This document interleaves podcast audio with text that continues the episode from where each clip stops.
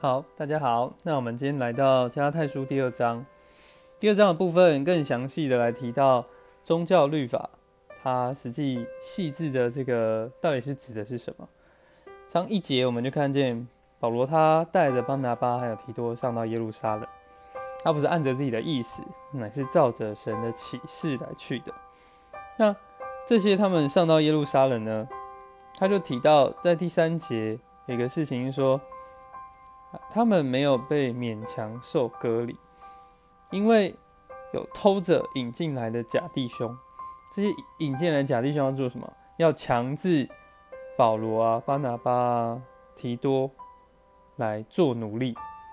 因为特别提到提多，他不是犹太人，他是希利尼人，所以犹太人的话就会来强迫他来受割礼。所以保罗在这里站住五节，就说一刻的功夫也没有容忍服从他们。就说他不要让他们来强迫提多受割礼，不然他们就成为这个罪的律法的奴仆。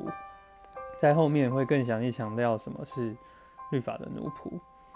那九节呢，就看见这里说，呃，在这里就看见我们以前约翰福音读到的几个弟兄雅各、基法，就是彼得，还有写约翰福音的约翰，诶，他们这些。被视为柱石使徒中的先行者，这些柱石，他们就分就希望巴拿巴拿巴、保罗啊，他们就能够往外邦人，就是没有受割礼的这些人那边去传福音。那 雅各啊、基法啊、约翰，他们就可以去受割礼人这里去。这其实也不是什么大不了，哎，大家就在这里彼此配搭嘛。但是，当彼得来到安提亚的时候呢，十一节开始，他就有可定罪之处。这定罪之处是什么？就是从雅各来的那几个人，他就跟外邦人，这个没有来来到安提亚的时候呢，彼得他是跟外邦人会一起吃饭。但是当雅各那边来的几个人，就是守割礼的人，雅各是比较传统，交在律法之下的人。他来的时候呢，彼得就隔离自己。哎，我今天就开始，我就不跟外邦人一起吃饭了，因为这些人没有受隔离，好像他在他们弟兄之间有了一种区别。所以十三节就他的影响，就是其他犹太人都随着彼得来装甲。那这个装甲就有很严重的后果，连保罗的同工巴拿巴也被牵引。所以保罗在这里就站住。十四节他就说，在甚至在众人面前就对基法。对，在他面前这位，呃，在他以前就已经成为使徒，这个耶稣在这里特别找他很久的这个彼得来说，你若是犹太人，怎么生活的像外邦人呢？那你若不像犹太人，怎么还勉强外邦人犹太化呢？所以这边十六节很重要，他说，知道我们仁德称义不是本于行律法。乃是借着信耶稣基督，因为凡属肉体的人都不能本于行律法得称义。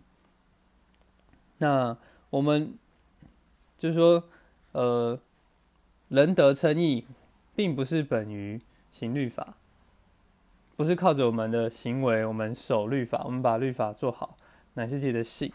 因为如果只是靠着行为的话，那这边就提到，凡属肉体的人都不能本于行律法得称义，因为人没有办法真的守律法，所以属肉体的人都不能本于行律法得称义。